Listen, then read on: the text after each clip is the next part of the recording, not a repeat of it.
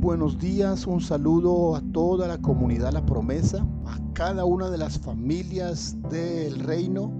La maravillosa mano del Señor hoy nos acompaña. Creemos a sus principios, creemos a sus palabras, creemos a sus promesas. Nuevas son cada mañana sus misericordias. Tenemos esta mañana muchos motivos para acercarnos a Dios para darle gracias, para encomendar nuestras vidas, para orar por otras personas, por otras necesidades, para presentar delante de Dios la situación de nuestro país, no solo por la realidad de esta contagio y de esta pandemia tan acelerada, sino también por todas las situaciones de protesta, de injusticia, de descontento que existe en la población y que ha llevado a muchos a este tipo de manifestaciones y de marchas y de solicitudes que esperamos que el gobierno sepa manejar con sabiduría. También necesitamos orar por el gobierno. La Biblia nos dice que oremos por los que están en eminencia. Así que tenemos muchos motivos, muchas razones para presentarnos delante del Señor. A través de este espacio de reflexiones con propósito, permita que su alma sea inspirada por Dios a buscar la presencia del Señor. Estamos en el libro de Romanos, continuamos en el capítulo 6 en esta mañana recordando estas palabras del apóstol Pablo y que nos ayudarán esta mañana a guiar nuestra oración.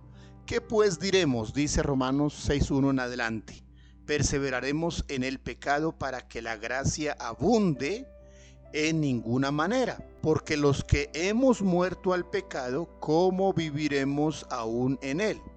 ¿O no sabéis que todos los que hemos sido bautizados en Cristo Jesús, hemos sido bautizados en su muerte? Porque somos sepultados juntamente con Él para muerte por el bautismo, a fin de que como Cristo resucitó de los muertos por la gloria del Padre, así también nosotros andemos en vida nueva. Porque si fuimos plantados juntamente con Él en la semejanza de su muerte, así también lo seremos en la de su resurrección, sabiendo esto, que nuestro viejo hombre fue crucificado juntamente con él para que el cuerpo del pecado sea destruido, a fin de que no sirvamos más al pecado porque el que ha muerto ha sido justificado del pecado. Y si morimos con Cristo, creemos que también viviremos con Él. Interesantes estas palabras que continúan hasta el verso 14 con respecto a esa verdad maravillosa de identificarnos con Cristo a través del bautismo. Cuando nos bautizamos en agua, nos identificamos en la muerte de Jesús, nos identificamos con la resurrección de Jesús y nos identificamos con una nueva vida dada por el Señor. Tres aspectos importantes que está trazando el apóstol Pablo. Por eso es muy importante que todos los creyentes pasen por la experiencia del bautismo en agua.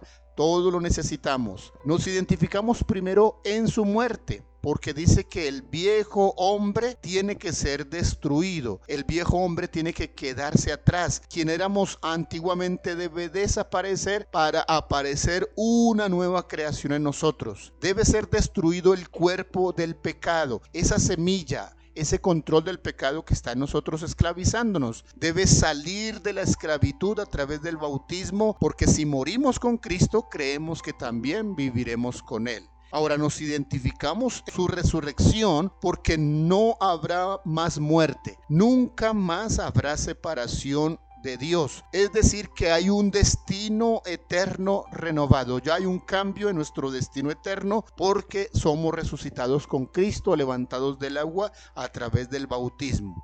Y en tercer lugar, Pablo dice que ahora que hemos sido levantados y resucitados, vivimos para servir a Dios, no para volver a servir al pecado. Ahora somos siervos de la justicia, somos siervos de Dios y nuestros cuerpos son instrumentos para hacer lo que agrada a Dios. Y algo muy importante es que ahora, después del bautismo, me enseñoraré del pecado. Es decir, que el pecado ya no tiene dominio sobre mí, sino que yo tengo dominio sobre mis pasiones, sobre mis deseos. Y entonces me fue dado autocontrol, dominio propio y me enseñoreo del pecado. El pecado ya no es más mi amo, sino que yo soy el que dispongo de, mis, de mi cuerpo, de mis pensamientos, de mis manos para servir a Dios. Qué interesante verdad. Oremos para que los creyentes que necesitan completar su discipulado y bautizarse lo hagan. Oremos porque aquellos que han tenido algunos impedimentos para hacerlo tengan libertad y lo hagan. Y oremos porque todos los nuevos que están llegando a los caminos del Señor también puedan pronto dar el paso de fe y bautizarse. Señor, gracias te damos en esta mañana y gracias por tu palabra. Gracias porque al bautizarnos nos identificamos en la muerte, en la resurrección y en la vida nueva que Dios nos da para servir al Señor con todos nuestros miembros. Encomendamos hoy nuestras vidas, oramos por la situación de nuestro país, oramos Dios que se detenga esta epidemia, esta ola de contagios, que se reduzca, que ya no haya más mortandad, Señor.